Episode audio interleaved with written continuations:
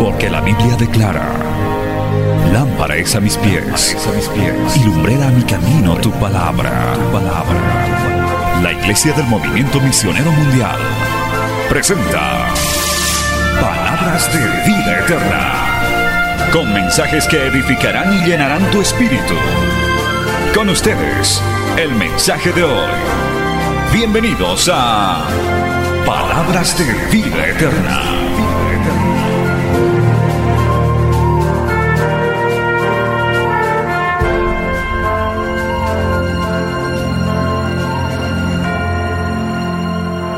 Primero de Reyes y nos vamos a ir poniendo de pie, gloria a Dios, al capítulo 17 y vamos a leer el verso 12 nada más, un texto tremendo, hermano, muy triste, pero lo vamos a leer en este día para la enseñanza de la palabra.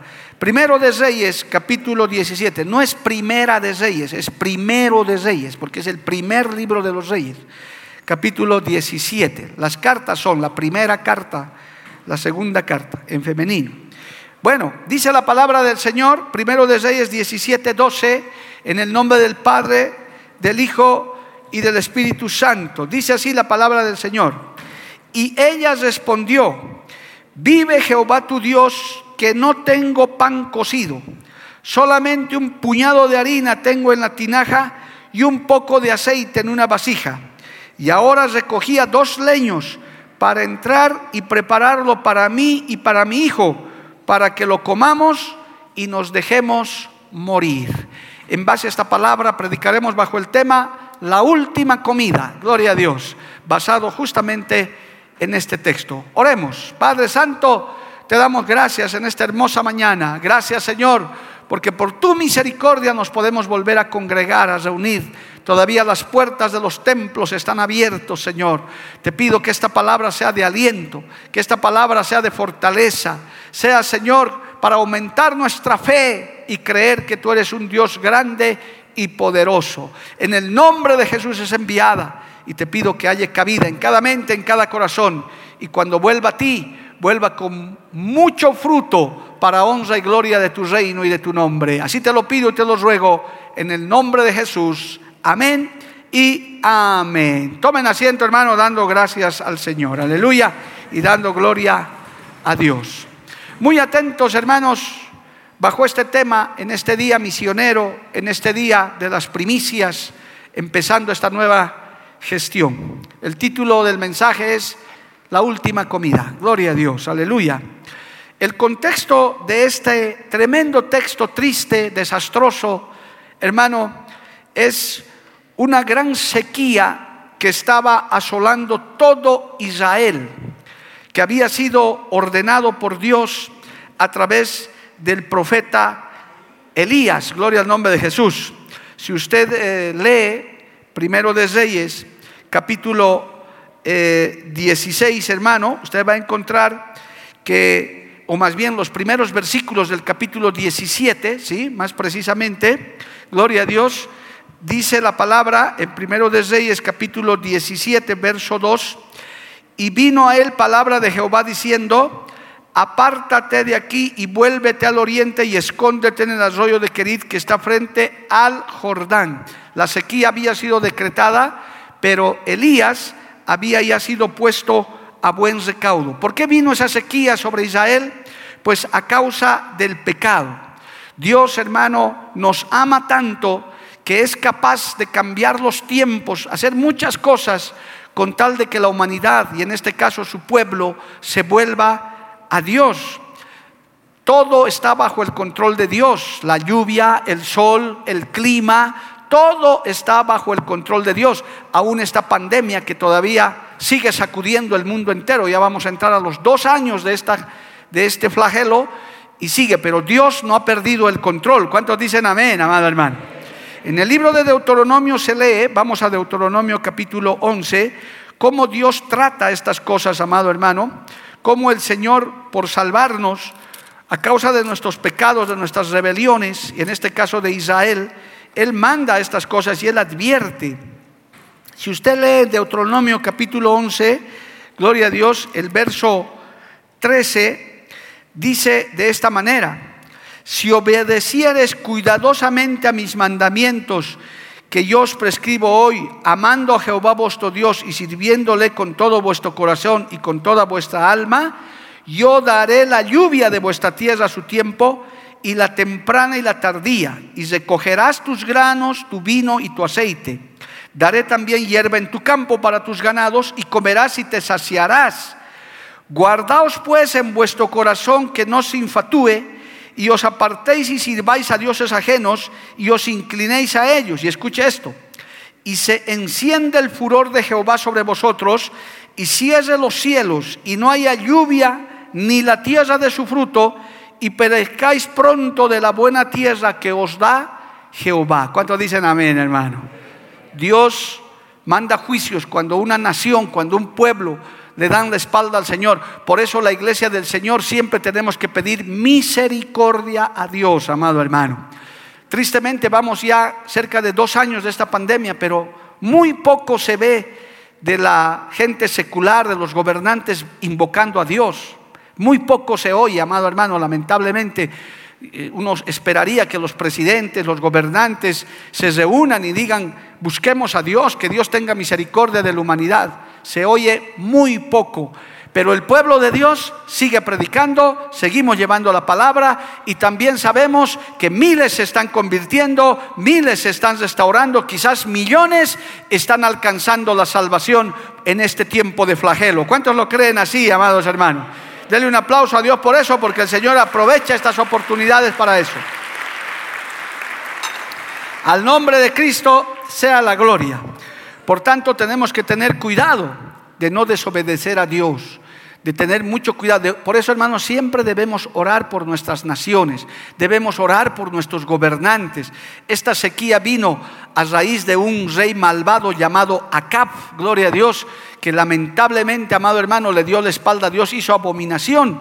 Y entonces el Señor levantó a Elías para que de esta profecía de sequía que según el apóstol Santiago, leamos por favor el libro de Santiago, el capítulo 5, él relata esta porción porque no es cuento, es, esto ha sucedido en la historia de Israel. Eh, Santiago capítulo 5, verso 17 dice, gloria a Dios, Elías era un hombre sujeto a pasiones, a Santiago 5, 17 semejantes a las nuestras. Lloró fervientemente para que no lloviese y no llovió sobre la tierra por tres años y seis meses. Usted se imagina, hermano, tres años y seis meses sin lluvia. Eso era una sequía atroz, era algo terrible. A consecuencia de la desobediencia, de la rebeldía, del corazón endurecido del pueblo de Israel hay que tener cuidado, hermano, aún de nuestra propia nación, que no le dé la espalda a Dios, porque todos comenzaron a sufrir por esto, incluidos los creyentes, incluido, amado hermano, el propio profeta Elías, que hace una aparición espectacular en el capítulo 17. Nadie sabe de dónde, de cómo, no tiene trasfondo histórico, no se sabe de dónde aparece Elías, pero ahí aparece enfrentando al rey Acab y trayendo palabra de juicio, trayendo, hermano, esa, esa sentencia contra Israel, que no habrá lluvia a causa de su rebeldía. Que Dios tenga misericordia. Gloria al nombre de Jesús. Y en medio de eso, después que se seca el arroyo de Kerib, porque el Señor dice, como va a haber sequía, en el capítulo 17, lo manda Elías al arroyo de Kerib para que tome agua y unos cuervos le alimenten por unos días. Porque en medio de toda calamidad, oiga bien amigo, hermano, Dios cuida de su pueblo. ¿Cuántos dicen amén? En medio de esta pandemia, Dios cuida de su pueblo. Aunque tenemos que sufrir, aunque tenemos que pasar por estas mismas circunstancias, Dios nos guarda y Dios nos seguirá guardando, nos seguirá cuidando. Alabado el nombre de Jesús. Por eso no temeremos, porque Dios está con nosotros. Dale un aplauso al Señor, amado hermano. A su nombre, gloria. Aleluya. En ese contexto, amado hermano, vamos a imaginar por unos instantes la vida y, vamos a visitar la casa de esta viuda de Sarepta, no se sabe su nombre, ni la de su hijo, gloria a Dios. Imaginémonos un instante, unas horas o días antes de su última comida. Imaginémonos una semana antes cómo se acababan las provisiones en su casa. Iba a haber la tinaja de aceite, eh, más bien la tinaja de harina, los, donde tenía sus, sus depósitos, amado hermano, sí, en su tinaja iba a ver su vasija de aceite, se estaba acabando. Él, ella se comenzó a preocupar, seguramente se comenzó a afanar con su hijo ahí, un jovencito, gloria a Dios, que estaba con ella. Y seguramente decía, esto ya no hay solución, pero podemos también darnos cuenta que esta mujer era una mujer temerosa de Dios, era una mujer que conocía a Jehová, quizás le oraba al Señor, le decía, Señor, ten misericordia, se me está acabando la provisión, el agua se nos está terminando. Y podemos imaginarnos también que en esas oraciones que esta viuda hacía, el Señor le dijo, hija, vas a sustentar a mi siervo el profeta. Él va a venir a, tu ciudad y tú lo vas a sustentar. ¡Wow! Una orden Terrible. ¿Por qué? Porque eso se lee en la Biblia, amado hermano. Gloria al nombre de Jesús. En el verso 9 de Primero de Reyes 17 dice esto, para que usted vea que esto no es especulación. Primero de Reyes 17, 9 dice, levántate, vete a Sarepta de Sidón y mora allí. He aquí yo he dado orden allí a una mujer viuda que te sustente. ¿Quién dio la orden a la mujer viuda? Dios. ¿Qué podemos inferir de eso? de que la, viuda era una creyente, temía a Dios, pero también estaba pasando la misma necesidad que todos, estaba en la misma situación, porque cuando vienen juicios, vienen tormentas, hermano, Dios también nos hace pasar a nosotros, al pueblo, para que intercedamos, para que batallemos. Y a veces nos da órdenes extrañas. ¿Usted no le parece extraño, hermano, que esta mujer que se le estaba acabando la provisión, que ya casi no tenía nada, y que Dios le diga, vas a sustentar a mi siervo el profeta. Él te va a buscar y le vas a preparar todo lo que Él te diga, porque ya estaba dada la orden. Qué bueno es que Dios nos tome en cuenta para algo, amado hermano. ¿Cuántos dicen amén? Qué bueno es que Dios nos tome en cuenta para hacer algo para Él, aunque a veces nos parezca extraño. Dios a veces da, hermano, órdenes extrañas, pero nos estamos imaginando que esta mujer estaba en esa situación, estaba orando, gloria a Dios, estaba viendo cómo se le acababa la provisión y de pronto recibe esa orden en oración. Le dice, vas a sustentar a mi siervo el profeta, él te va a buscar, gloria a Dios. Y ella veía que todo se estaba acabando, gloria a Dios. En esa oración ella pues seguramente se habrá extrañado, habrá dicho, Señor, pero ¿cómo vas a decirme eso? Y ahora yo qué voy a hacer, qué le voy a dar a tu siervo el profeta si escasamente tengo para mí y para mi hijo? Gloria a Dios. Es más, esta mujer tal vez ni conocía a Elías, no sabía nada, porque como les digo, Elías aparece de manera repentina, sin mucha historia, sin mucho trasfondo. Es más, venía del, del lugar de Kerib, de ese arroyo del Kerib, donde se le agotó también a él el agua, él también venía con mucha necesidad. Era tremenda la situación, amado hermano, cuando uno se pone a escudriñar, uno se pone a ver que era tremenda la situación y la orden de Dios también. Por eso, hermano querido, como aplicación en esta parte, Usted puede decir, úsame Señor, utilízame Señor, tómame en cuenta. Pero a veces las órdenes y los caminos de Dios son extraños. Dios hace cosas que a veces nosotros de momento no entendemos, pero lo entenderemos después. ¿Por qué Dios hace estas cosas? Decimos amén, amado hermano. A su nombre sea la gloria. Amén. Gloria a Dios. Entonces, hermano, al haber recibido esta orden, ella dijo, bueno, lo que, lo que pueda haré, por lo menos le daré un vaso de agua, pero por ahora iré a preparar mi última comida, porque ya se dio cuenta que, hermano, no, no, no tenía ya mucho que ofrecer, no tenía nada, gloria a Dios, y en esa circunstancia, cuando ya prácticamente la viuda tocó fondo, aparece el profeta Elías, llega a la puerta de Sarepta, que a propósito, hermano, Sarepta era la tierra natal de la malvada Jezabel. Ella había nacido en esa tierra. Así es Dios, amado hermano, que aún los lugares donde nacen los malvados, sirve de bendición también para el pueblo de Dios. Aleluya. El Señor puede trastornar lo malo en bueno, la calamidad en bendición. Por eso cuando te maldicen, cuando te desean cosas en el nombre de Jesús, eso es bendición para ti. Si la gente te odia, te aborrece, te insulta, te está dando bendición, porque Dios vuelve la maldición en bendición. ¿Cuánto le alaban a Dios por eso, amado hermano? Aleluya. Entonces, en el verso 10, vamos a ir otra vez a Primero de Reyes, capítulo 17, verso 10, aleluya, dice que Elías llegó. Mire, dice, entonces él se levantó y se fue a Sarepta, y cuando llegó a la puerta de la ciudad, he aquí una mujer viuda que estaba allí recogiendo leña. Y él le llamó y le dijo, te ruego que me traigas un poco de agua en un vaso para que beba. Alabado el nombre de Jesús. La primera orden porque ya Dios le mostró, le dijo, este es, a la viuda también le dijo, este es el profeta al cual tú vas a sustentar. La primera orden, aleluya, es dame agua.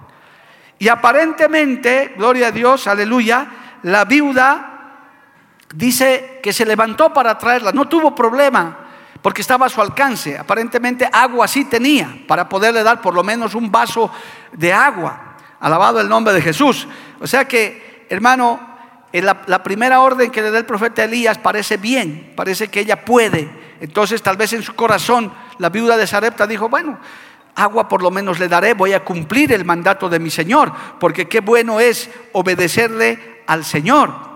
Pero no solo se quedó ahí, cuando dice el verso 11, yendo ella para traérsela, él la vio, la volvió a llamar, le hizo un segundo llamado y le dijo, te ruego que me traigas también un bocado de pan en un bocado de pan en tu mano. Oh, aleluya, eso sí ya fue grave, hermano. Eso fue eso fue ya tremendo. Él, él le dijo, "Dame agua, está bien, pero ahora que te dé comida." Y ahí viene la respuesta, amado hermano, de la mujer del texto principal que hemos leído. Ella ya demostró ahí su imposibilidad. ¿Ella qué les respondió? Vive Jehová tu Dios que no tengo pan cocido, solamente un puñado de harina tengo en la tinaja y un poco de aceite en una vasija. Y ahora recogía dos leños para entrar y prepararlo para mí y para mi hijo, no para ti, para que lo comamos y nos dejemos morir. O sea, no hay para ti, profeta Elías, lo siento, agua te puedo dar, pero comida no tengo. Y lo poco que tengo es lo último, por eso este mensaje titula La última comida. Me lo preparo para mí, para mi hijo y luego nos vamos a morir. Poco más diciéndole más bien, ora por nosotros para que descansemos en paz. Gloria a Dios, porque no hay más que hacer. Oiga, hermano, Dios da a veces órdenes, cosas extrañas. ¿Usted no le parece extraño que Dios le mande al profeta Elías, a su siervo, a la casa de una viuda insignificante que está a punto de morir de hambre? Cuando uno se pone a pensar y dice, Dios podía haberle mandado a, la casa de unos profetas, podía haberle mandado donde gente que tenía más recursos, más condiciones, porque al final es su profeta, es su siervo, es su sierva, Él les cuida. Pero hermano, Dios a veces da órdenes extrañas tiene caminos extraños. Por eso este mensaje, hermano, sirve para aumentar nuestra fe. Estamos viviendo en tiempos difíciles, en tiempos tremendos. Es el tiempo de aumentar nuestra fe, de creerle a Dios, aunque muchas cosas no entendamos, amado hermano. A veces Dios hace cosas que no entendemos. ¿Por qué están sucediendo? ¿Por qué gente fiel tiene que sufrir? ¿Por qué a causa de los pecadores también el pueblo de Dios tiene que sufrir?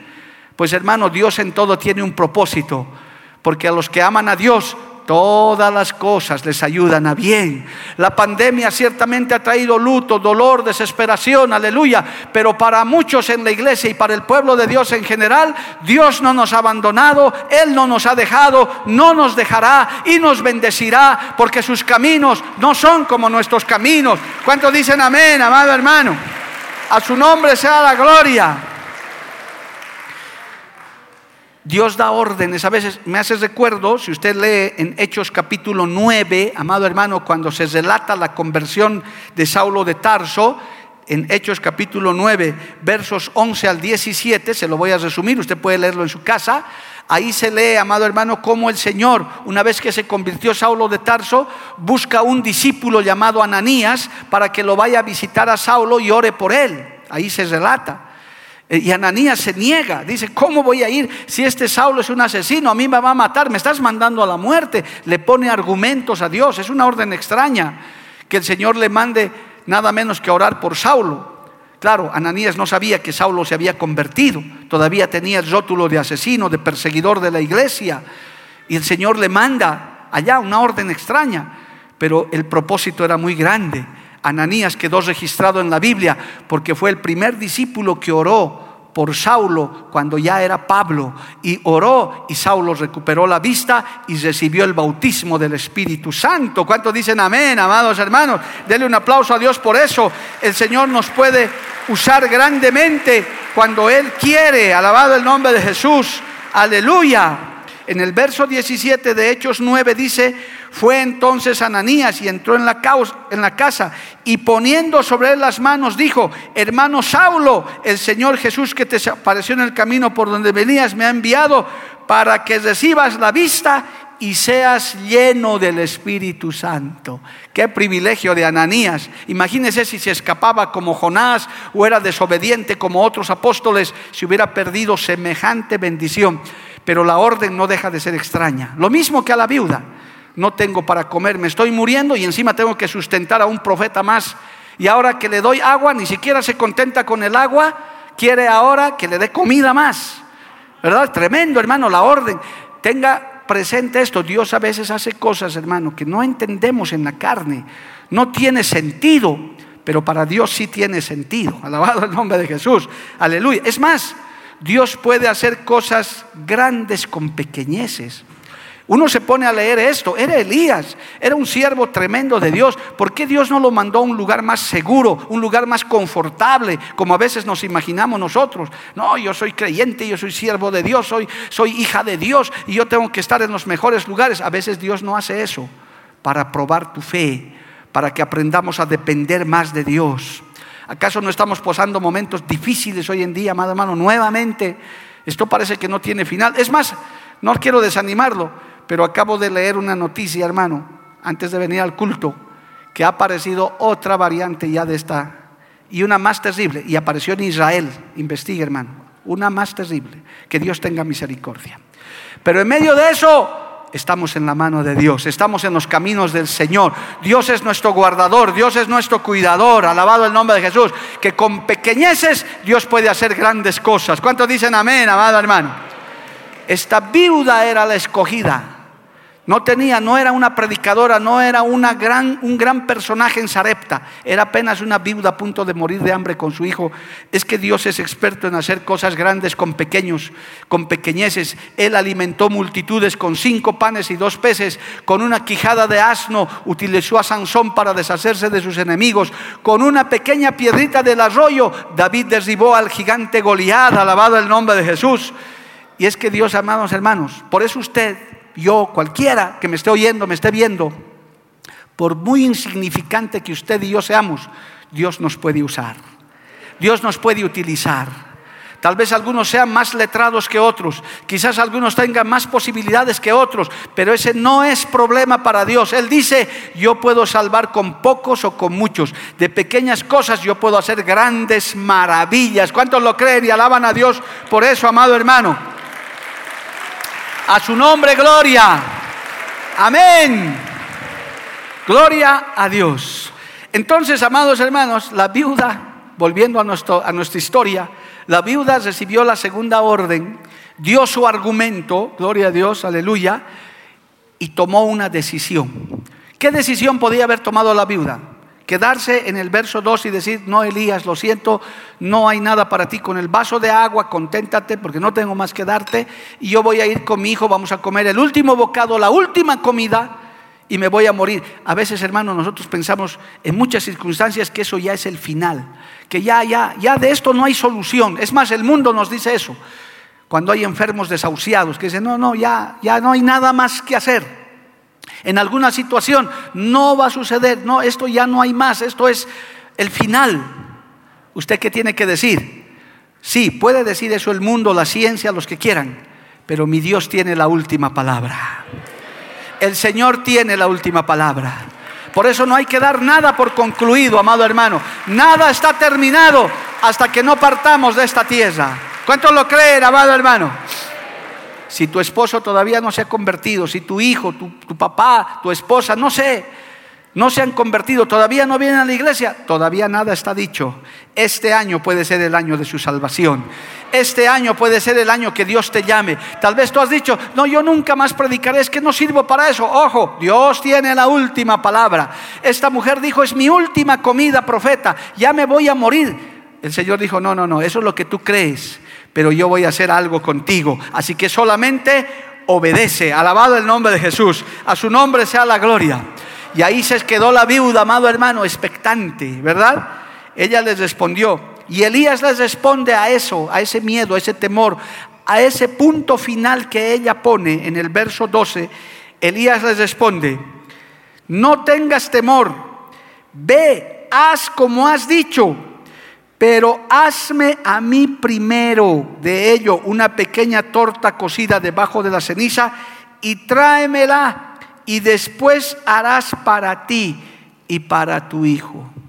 Alguien diría, peor todavía, de, mal en peor. Primero me pide agua, le traigo y no se contenta con eso. Ahora le digo que no tengo para comer y me dice, igual vas a hacer, pero ni siquiera para ustedes, para mí me van a dar primero. Oiga hermano, esto humanamente no tiene sentido.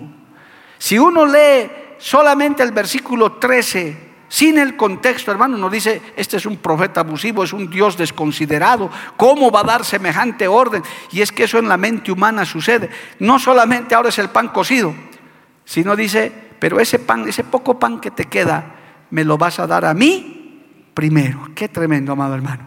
Qué prueba de fe tan grande para esta mujer y aún para Elías, gloria a Dios, porque Elías venía de haber superado el instituto bíblico del arroyo seco del Kerib. Ahí vio cómo se secó el arroyo y se ha debido asustar, pues hermano Elías, no se olvide que hasta Elías era sujeto a pasiones, como dice, era un ser humano normal. El Señor le hace decretar la sequía, luego lo manda a un arroyo y el arroyo se seca. Y dice, ahora se ha secado el arroyo, pero el Señor dice, no te preocupes, te voy a mandar de una viuda que te va a sustentar. Y llega la viuda esquelética que se está por morir y dice, ella te va a sustentar. Eso es para probar nuestra fe, alabado el nombre de Jesús. Y no solo la fe de Elías, sino también la fe de la mujer, de la viuda, alabado el nombre de Jesús. Qué tremendo, amado hermano.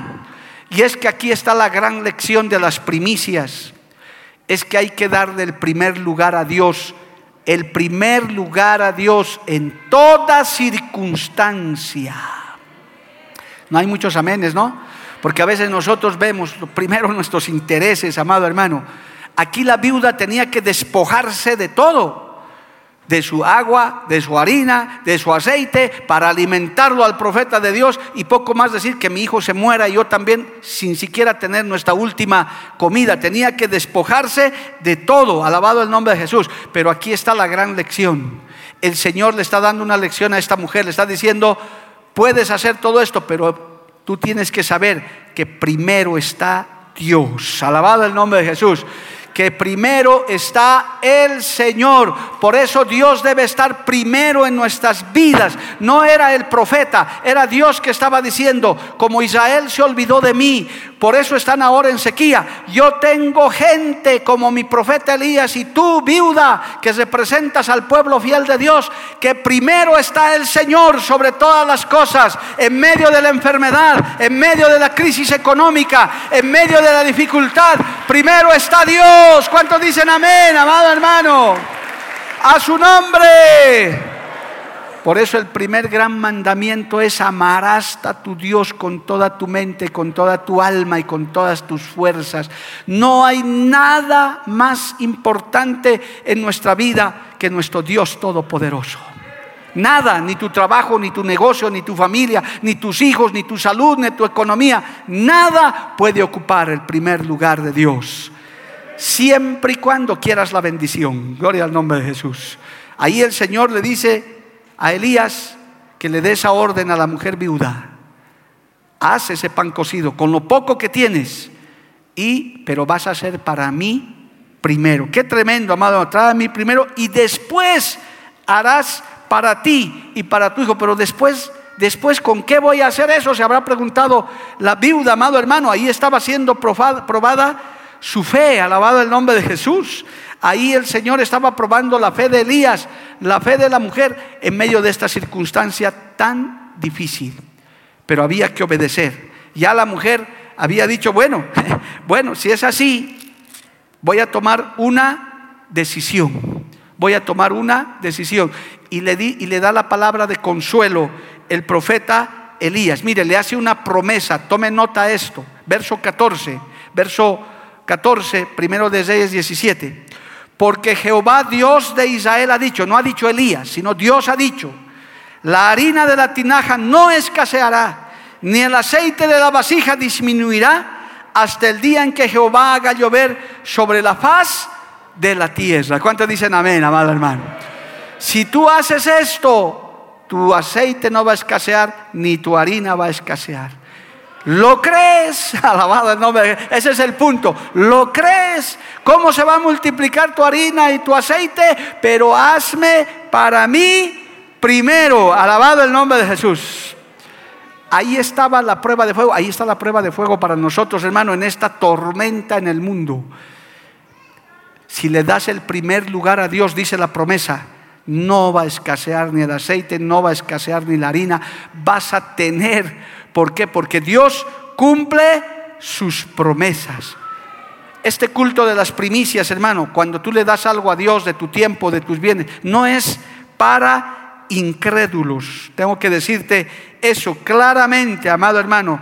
En Juan capítulo 20, verso 27, el Señor le dijo a nuestro querido hermano Tomás, gloria a Dios, le dijo algo, ¿verdad? Yo tengo que decirle estas palabras también en Juan 20, 27, gloria a Dios. Luego dijo a Tomás, pon aquí tu dedo y mira mis manos y acerca tu mano y métela en mi costado y no seas incrédulo, sino creyente. Porque me has visto, Tomás, creíste. Bienaventurados los que no vieron y creyeron, o los que creyeron sin ver. Hoy, hoy estamos en un culto de fe, amado hermano, en el que uno, y todo este mes, en el que usted va a traer su primicia, yo le estoy hablando por la palabra. Elías no dijo, yo te digo, confía en mí. No, él dijo, Jehová dice que hagas esto. Jehová dijo que no va a escasear. Yo te estoy hablando lo que Dios dice y Dios cumple sus promesas. Por eso si alguno es incrédulo, hermano, pídele en estos minutos que restan del mensaje, Señor, aumenta mi fe para creer porque quizás muchos están que no tienen trabajo, que su negocio no va a funcionar, que no sé qué cosas estarán en tu mente, qué circunstancia será como la de la mujer que estaba en su última comida. Para ella eran sus últimos días de vida, ya no había más hasta que llegó Cristo, hasta que llegó el profeta, hasta que llegó la promesa, hasta que llegó este encuentro del profeta Elías, extraño, diferente, parece radical, incomprensible, pero esas cosas sabe hacer nuestro Dios Todopoderoso. ¿Cuánto le alaban al Señor, amado hermano? A su nombre sea la gloria. Cristo vive. Amén. Aleluya. El apóstol Santiago dice en el capítulo 1, verso 8, que el hombre de doble ánimo es inconstante en todos sus caminos. Hay que creerle con firmeza, amado hermano. Por eso es que esta clase de cultos es para creyentes. Amigo, amiga que me ves, si tú te conviertes a Cristo vas a tener que andar por fe, porque los creyentes andamos por fe, creyendo en lo imposible. Aunque todas las circunstancias estén contrarias, nosotros decimos, Cristo tiene la última palabra.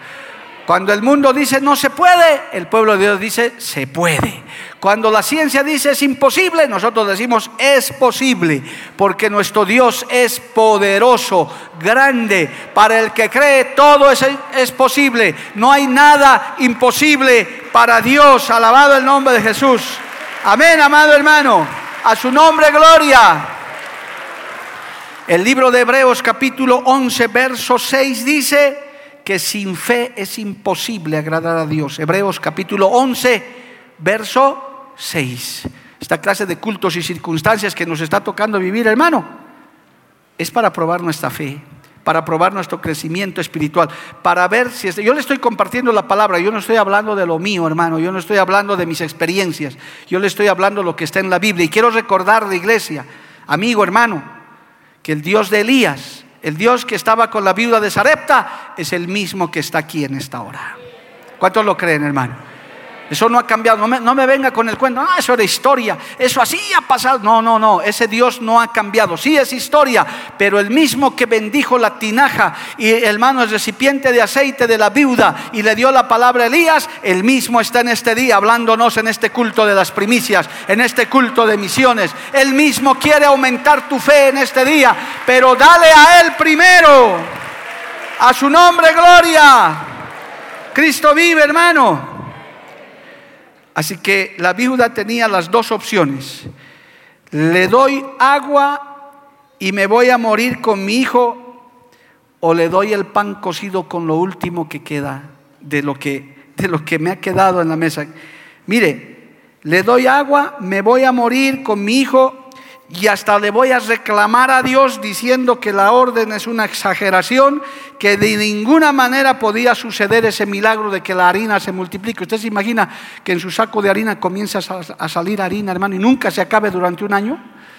O su aceite que se compra de esos que venden en bidones, utiliza, utiliza y utiliza y sigue lleno y sigue lleno y sigue lleno. Eso no va con la razón. Por eso la razón es enemigo de la fe. Tu realidad asalta tu fe, pero cuando tienes fe, vences esa realidad. La viuda estaba en esa lucha. No era una predicadora, no era una gran mujer, era una viuda que se estaba por morir. Un instrumento pequeño, como hemos hablado, y tal vez ineficaz para el mundo, pero qué importante para Dios. Por eso para servirle a Dios, hermano, no hacen falta títulos, no hacen falta recorridos. Ojalá y, ojalá y estudies y te prepares, qué bueno sería. Pero si no lo tienes, solamente ponte en las manos de Dios. Solamente dile, Señor, así como estoy, tú me puedes usar. Alabado el nombre de Jesús. Amén. Y la segunda opción que tenía la viuda era creer a las promesas de Dios y esperar con la única condición dura y tremenda de hacer primero para el profeta. Delante de su hijo habrá ido, sacó, hijito, mira la última harina, el último aceite, gloria a Dios, porque dice la Biblia, amado hermano, volviendo a nuestro texto principal, que la viuda bienaventurada, que no sabemos su nombre, tomó la decisión correcta. ¿Qué hizo? Agarró, dice en el verso 15 de Primero de Reyes 17, entonces ella fue e hizo como lo dijo Elías y comió él y ella y su casa la última comida, compartieron la última cena. No, Elías fue el invitado, se partieron el pan entre los tres. No, dice la Biblia, y comió él, eh, ella y su casa muchos días y la harina de la tinaja no escaseó ni el aceite de la vasija menguó conforme a la palabra de Jehová había dicho por Elías. La palabra de Dios, la palabra de Jehová es verdadera, da fruto. Hay que creerla, hay que aceptarla, hay que aplicarla en nuestra vida. Aleluya. Y si tú le crees, recibirás la promesa. ¿Cuántos dicen amén, amado hermano? Qué momento más difícil para la viuda, pero tomó la decisión correcta. Dijo, lo voy a hacer. Lo hizo por fe, por eso se nota que esta mujer era una mujer de fe, amado hermano, aunque luchó en algún momento, aunque en algún momento le menguó la fe cuando dijo, lo siento profeta, pero no tengo más que esto. Pero mire cómo es cuando le das el primer lugar a Dios en tu vida. ¿Cómo es cuando vienes a honrarle? Mira este culto del primer año con tanta restricción. Gracias a Dios hay algo de flexibilidad todavía. Pero hermano, con tanta restricción hay gente fiel que dice, no, yo tengo que ir a la casa de Dios. Dios bendiga a los que están conectados en su televisor, en su radio, que Dios los bendiga. Por lo menos estás conectado con la esperanza de llegar a la casa del Señor en el siguiente culto. Alabado el nombre de Jesús, aleluya. Porque el que quiere buscar la bendición, el que quiere darle el primer lugar a Dios, de seguro recibirá recompensa, recibirá bendición. ¿Cuántos lo creen, amado hermano? A su nombre, gloria. Si lo crees, dale gloria a Dios. Cristo vive. Aleluya. Aleluya. Gloria a Dios. Aleluya. Mire lo que dice Proverbios capítulo 3, verso 9. Es que esa es la promesa del Señor. Elías le habló de parte de Jehová a la viuda. Dice Proverbios 3, 9.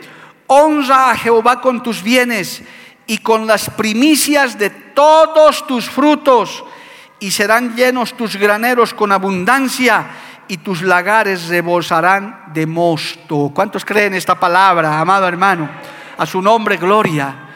Cuando, cuando en su vida personal Dios está primero, amado hermano, el Señor nunca se olvidará de usted. ¿Por qué Israel estaba pasando por esa sequía? Por, por menospreciar a Dios, por rebelarse contra Dios, por ponerlo en último lugar. Hermano, cuando usted pone a Dios en primer lugar, los cultos, la iglesia, su vida espiritual, se levanta a agradecer a Dios, hermano, el Señor nunca se olvida. Él te honra. Dice la Biblia, amado hermano, que Dios honra a los que le honran. Primero de Samuel capítulo 2, verso 30. Si quiere lo podemos leer, amado hermano, porque el Señor dice eso. Primero de Samuel capítulo 2, cuando hermano el Señor estaba hablando a través de otro profeta, dijo esto. Primero de Samuel capítulo 2, verso 30. Por tanto, Jehová, el Dios de Israel, dice, yo había dicho que tu casa y la casa de tu padre andarían delante de mí perpetuamente, mas ahora ha dicho Jehová, nunca yo tal agua, porque yo honraré a los que me honran y a los que me desprecian serán tenidos en poco. Esa fue la sentencia para un sacerdote llamado Elí, que se olvidó de Dios, amado hermano. Qué triste, qué desgracia. Cuando usted pone a Dios por debajo de su trabajo, por debajo de su familia, por debajo de sus muchos afanes. Si Dios te ha prosperado, si Dios te ha dado algo, debes alabarle con mayor gozo, con mayor alegría todavía, alabado el nombre de Jesús. Hermano, yo puedo decir como predicador de más de 20 años, sinceramente, he visto más gente extraviarse en la fe, descasiarse por la abundancia que por la escasez. He visto más gente. Si pongo en la balanza los prósperos, los que Dios los ha bendecido, son más los descaseados que los que viven en escasez. Porque el que vive en escasez, amado hermano, siempre está agarrado de la mano de Dios. Siempre está dependiente de la mano de Dios. Pero qué engañoso es el corazón del hombre, que cuando se sacia, cuando tiene todo, tiende a olvidarse de Dios, se vuelve autosuficiente porque sus cuentas están buenas, porque su salud está buena. Los que están saludables, denle gracias a Dios, amado hermano. Los que han tenido el pan de este año que ha pasado, denle gracias a Dios, aleluya. Si Dios te ha prosperado en tu negocio, porque eso es una realidad. Hay gente que en esta pandemia, en el mundo entero, le ha ido mejor que nunca. Y no solo cristianos. Hay empresas que han prosperado a causa de esta pandemia. Y estoy seguro también que hay cristianos que han sido prosperados. Pero no es para que nos olvidemos, no es para que te olvides de Dios. No es para que digas, como dijo la iglesia del Apocalipsis, soy rico y me he enriquecido y de nada tengo necesidad. No, es por el contrario. Si Dios te prospera, si Dios te bendice, es para que puedas ayudar más, para que puedas colaborar mucho más todavía. Alabado el nombre de Jesús. ¿Cuántos dicen amén, amado hermano? Si tu familia está bien, si tus hijitos se han aumentado, si tu esposita está sana ya, tu esposito, tu papá, tu mamá, dale gracias a Dios y comprométete a servirle al Señor con más ganas todavía, gloria al nombre de Jesús, que nuestra pasión no se apague, que siempre el Señor esté en el primer lugar de nuestra vida, no solo con nuestros bienes, sino con nuestra propia vida. Y quiero mostrarle, hermano, esta es la parte culminante del mensaje. Mire, algo extraño sucedió aquí y no podemos dejar de mencionarlo en nuestro texto principal de Primero de Reyes 17. Todo esto sucedió, la tinaja, el milagro, pero algo pasó en el verso 17 de Primero de Reyes 17. Después de estas cosas, aconteció que cayó enfermo el hijo del ama de la casa, o sea, de la viuda, y la enfermedad fue tan grave que no quedó en el aliento, o sea, murió. Y ella dijo a Elías, ¿qué tengo yo contigo, varón de Dios? Has venido a mí para traer a memoria mis iniquidades y hacer morir a mi hijo. Oiga, ¿qué pasó? Pero si yo le honro a Dios, pero si yo traigo mis diezmos, pero si yo apoyo la obra, pero si Dios siempre está primero. Sí, pero hermano, mire, Dios está más interesado en tu alma, en tu vida, en tu salvación de lo que usted cree. Esta mujer tenía algo. Esta mujer, si bien había visto todos esos milagros, cuando dice esta frase al varón de Dios, una vez que le pasa la calamidad que su hijo muere, oh hermano, realmente si hay algo que yo le pido a Dios todos los días en su misericordia es no tener que ver morir a mis hijos. Yo por el contrario digo, yo tengo que irme antes de eso, porque he visto a tantos padres de familia sufrir a causa de la pérdida de sus hijos. Mira, esta mujer fue, pese a que había hecho todo, había obedecido en todo, su hijo murió. ¿No le parece eso que no tiene sentido? A veces nosotros creemos que porque hacemos algo para Dios, que le servimos a Dios, tenemos una póliza de seguro, que nada nos va a pasar. Yo puedo decir desde este santo lugar que Dios tenga misericordia, hermano. ¿Cuánto le pide misericordia a Dios? El hecho de que seas un buen creyente, una buena creyente, no te salva de dolor, de tristeza, de luto, porque Dios sabe por qué lo hace. En este caso podemos ver que esta mujer al perder a su hijo se dio cuenta que todavía tenía cosas guardadas, todavía su corazón no estaba íntegro delante de Dios, aleluya.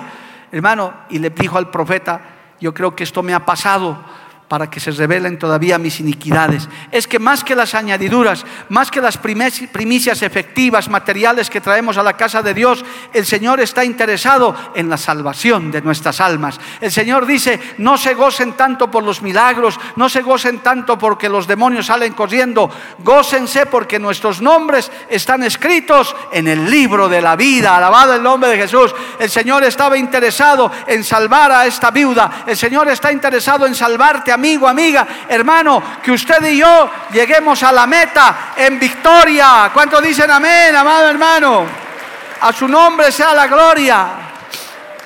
Y aún el mismo profeta se puso en apuros y les reclamó al Señor, amado hermano, cuando vio esto, claro, estaba hospedado, estaba con los milagros. Parecía que se desacreditó Elías por un momento. Mire cómo les reclama al Señor, amado hermano, gloria a Dios, en el verso 19 dice, Él le dijo, dame acá tu hijo. Entonces él la tomó de su regazo y lo llevó al aposento donde él estaba y lo puso sobre su cama. Y clamando a Jehová dijo, Jehová Dios mío, aún a la viuda en cuya casa estoy hospedado has afligido, haciéndole morir su hijo y se tendió sobre el niño tres veces y clamó Jehová y dijo, Jehová Dios mío, te ruego que hagas volver el alma de este niño a él. Y Jehová oyó la voz de Elías y el alma del niño volvió a él y se vivió. Oh, aleluya. Tomando luego Elías al niño, lo trajo al aposento y a la casa y lo dio a su madre y le dijo Elías, mira, tu hijo vive. Entonces la mujer dijo a Elías, ahora conozco que tú eres varón de Dios y que la palabra de Jehová es verdad en tu boca. La palabra de Jehová, para nosotros la Biblia, es verdad. ¿Cuántos dicen amén, amado hermano? Dios puede hacer esos milagros. Dale un aplauso a Cristo, a su nombre, gloria. Aleluya. El traer nuestras primicias, el traer nuestras ofrendas, nuestros diezmos, nuestro tiempo, hermano, no nos asegura que no pasemos tiempos de aflicción. No sé qué nos depara este año. De por sí el año pasado ha sido muy difícil, pero con todo hemos logrado pasar. Gloria al nombre de Jesús. Pero estamos en las manos de Dios, amado hermano. Si usted lo hace de corazón, si Dios está primero en tu vida, como hemos leído esta escritura, el Señor no te desamparará. No porque yo lo diga, no porque el predicador lo diga, sino porque es palabra de Dios, palabra de Jehová. Aleluya. Si usted ha entendido el trasfondo de esta historia, el Señor, ¿qué quería hacer a través de Elías? Quería bendecir a esa familia, en este caso a esta mujer. Quería mostrarle su gloria, pero quería dejarnos una gran enseñanza a todos los que vamos a leer esta porción, que Dios está primero, que al Señor hay que darle lo primero y lo mejor, amado hermano. Hay gente que dice, pastor, yo no traigo mis primicias porque no tengo, yo no diezmo porque no me alcanza. No vengo a la iglesia porque no tengo tiempo. ¿Eso qué quiere decir, hermano? Que quieren darle a Dios de lo que les sobra. Si me sobra el tiempo, si me sobran los recursos, si Dios me bendice hasta que sobreabunde de las obras le voy a dar, eso es lo que estás queriendo decir. Pero qué diferente es como esta viuda. Como el Señor nos enseña, hermano, la viuda tenía su última comida, como titula este mensaje. Ya no tenía nada más. Y el Señor le dice, eso que tienes, lo último, dámelo a mí y verás cómo te voy a bendecir. Las ofrendas más preciadas de Dios, hermano, son las que uno da con necesidad. Uno, uno las da de lo que no tiene. ¿Cuántos de esos testimonios hay, hermano? De gente que inclusive ha dicho, he apoyado y me he ido a pie a mi casa, pero con el tiempo Dios hasta un auto me ha regalado, gloria al nombre de Jesús. Pero aún en la prosperidad no es para que nos echemos a perder, amado hermano. Cuando Dios prospera a alguien y conoce su corazón, es para que seas de más bendición todavía. Como esta iglesia, amado hermano, que Dios nos ha permitido pastorear todos estos años. Les hemos enseñado ese secreto que también nosotros lo hemos aprendido. Y yo quiero decirles, pueblo de Cochabamba, de esta iglesia central, que ustedes son una gran bendición para muchas iglesias, muchos siervos, mucha gente, amado hermano, que agradecen que exista esta iglesia porque siempre estamos mandando donativos. No hacemos propaganda porque no está bien hacerlo, pero a veces hay que testimoniar y hay que testificar. De decir, yo hermano, cuando entrego algo, en cada visita que hacemos, yo no digo que es mío, digo es de parte del Señor y de la iglesia que pastoreamos. Porque es esos fondos que se usan para bendición y a cuántos no se ayuda. Con estas primicias que hoy vamos a comenzar a recoger, cuántas cientos de familias van a ser bendecidos, hermano, con alimento, con salud, con medicamentos, porque Dios es sabio. ¿Y para qué hace eso el Señor? No porque el Señor necesite, es porque Él quiere bendecirnos a nosotros. Dios no necesita, ¿cuántos dicen amén, amado hermano? Dios es dueño del oro y de la plata, Cristo es el rey de reyes y señor de señores, todo lo tiene en su mano. Pero Él provee estos tiempos para bendecirnos a nosotros. Para que usted sea confrontado como hoy ha sido, como ha sido confrontada la viuda de Sarepta. Que diga usted, que realmente yo doy mi diezmo, doy mi ofrenda y ahora primicia más tengo que dar, como la, viuda. Le he dado el agua, no se contenta. Ahora tengo el pan, le estoy yendo a preparar y pues resulta que para él tengo que hacerle primero. Pero ella entendió y decía, si yo doy el primer lugar a Dios, Dios me va a bendecir y me va a devolver multiplicado. Hermano, en este día yo de parte de Dios, porque les he hablado de parte de Dios, les recuerdo que hay que poner primero al Señor en nuestro tiempo, en nuestra vida, en nuestra familia. Los que son papás jóvenes, oigan bien, no puedo dejar de hablar de la familia en la aplicación de este mensaje. Los que son papás jóvenes, convertidos, creyentes, enséñenles a sus hijos que todo lo que tienen en la casa, desde el vasito de agua hasta quizás la movilidad o la casa con la cual Dios ya los ha bendecido, digan, todo proviene de parte de Dios. ¿Oyó eso, amado hermano? Todo me lo ha dado Dios y yo no tengo nada. Porque ciertamente nada hemos traído y nada vamos a llevar. Y si le damos el primer lugar a Dios, el Señor nos dice, aquí está, esta es tu porción en esta tierra momentáneamente para que lo disfrutes y lo tengas. Pero proviene del Señor.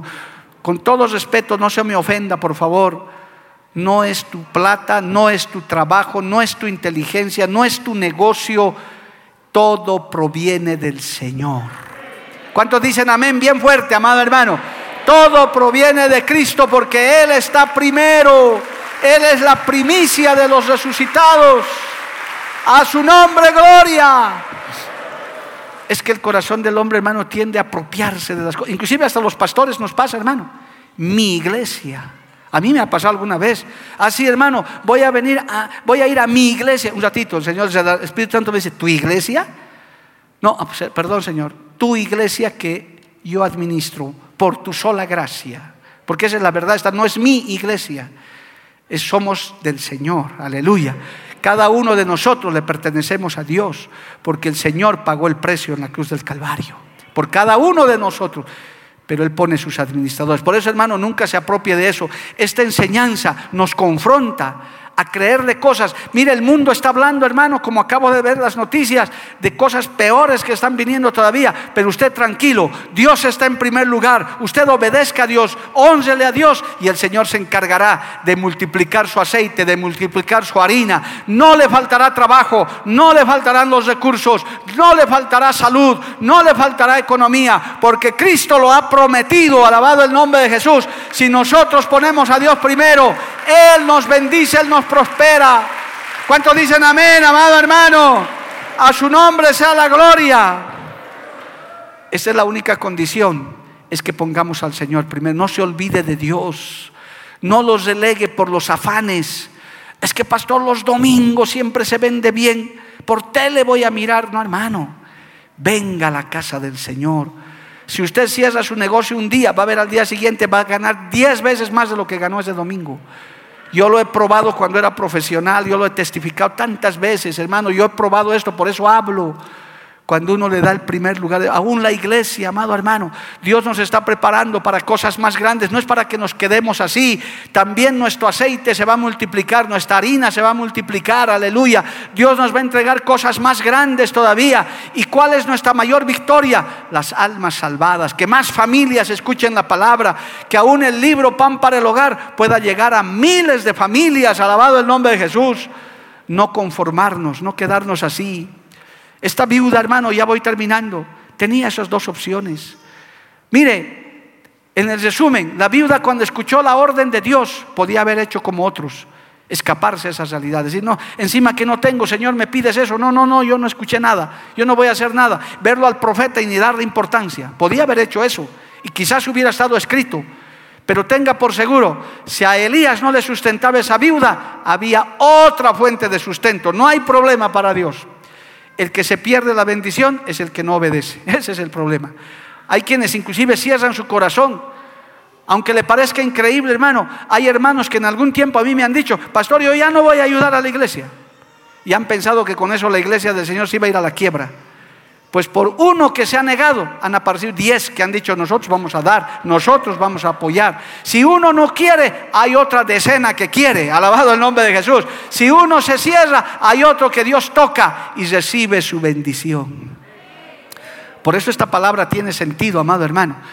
¿Quién al final, al final salió ganando? Fue la viuda, la bendición de Dios. Ella se ganó toda la bendición y Elías vio que Jehová estaba con él, alabado el nombre de Jesús. Aleluya.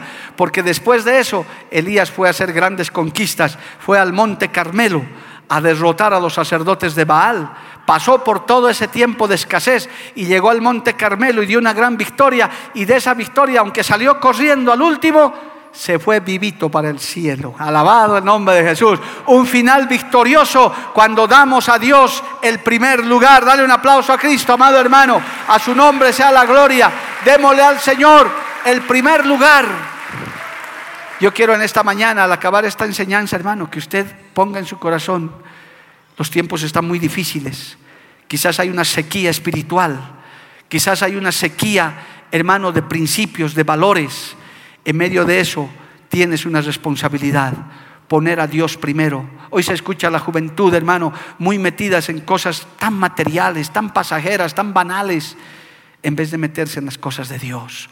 Dios bendiga a esos jóvenes que ya le están sirviendo al Señor. Yo doy gracias a Dios todos los días, porque la obra en Bolivia está casi en un 80% siendo, hermano, administrada por jóvenes. Yo estoy entre los más ancianos, imagínense. Gloria a Dios que usted todavía me ve con fuerzas. Estoy entre los más ancianitos de la obra. De ahí para abajo son jovencitos que le están entregando sus primicias de su fuerza, las primicias de su tiempo. Si tu hijo, tu hijita quiere salir a la obra, papá, mamá, no le impidas. Dile, hijito, anda. Sírvele a Dios, es un privilegio. Alabado el nombre de Jesús. Que Dios bendiga también a los profesionales, a los empresarios, a los comerciantes. Por eso en este día, hermano, hemos separado este culto para el día de las primicias. No me creas a mí, créale a la palabra de Dios. Ahora usted es la viuda, usted decide. Si le crees a Dios, amén. Si dices, no, de todas maneras es mi última comida, me voy a morir, voy a estirar la pierna, no voy a, no voy a hacer nada, amén. Es tu decisión. Pero yo te aconsejo, de parte de Dios, dale a Dios lo primero y lo mejor y te habrás asegurado la provisión de todo este año, amado hermano. Si el Señor no viene, estarás acabando este año en victoria y con bendición. Póngase de pie, hermano, vamos a orar en esta hora. Yo quiero orar con fe en este día. Gloria a Dios. Mientras usted prepara su corazón para traer sus primicias, para traer sus, lo que ha traído para Dios, conforme esta palabra. es confrontante. A veces son cosas extrañas. Uno dice, pastor, si voy a dar mi primer sueldo, ¿de qué voy a vivir este mes? Déjalo en las manos de Dios. Si Dios te guía a hacer eso, hazlo. Hazlo, simplemente obedece y verás cómo no te escarceará nada ni a la obra del Señor. Padre Santo, Padre bueno, yo te doy gracias en esta hermosa mañana. Tu palabra ha corrido con poder, con autoridad. Tu palabra, Señor, es verdad. Ahora estamos, Señor, en estos tiempos difíciles, pero tú has provisto este tiempo para traer nuestras primicias. Todo este mes, Señor, estarán abiertos los cielos y tú mirarás de lo alto ese corazón, esa disposición. Yo te pido, Dios mío, que tú tengas misericordia de Bolivia, que tú tengas misericordia de nuestra nación, de nuestras familias. Tal vez, Señor, todavía hay cosas que no hemos visto.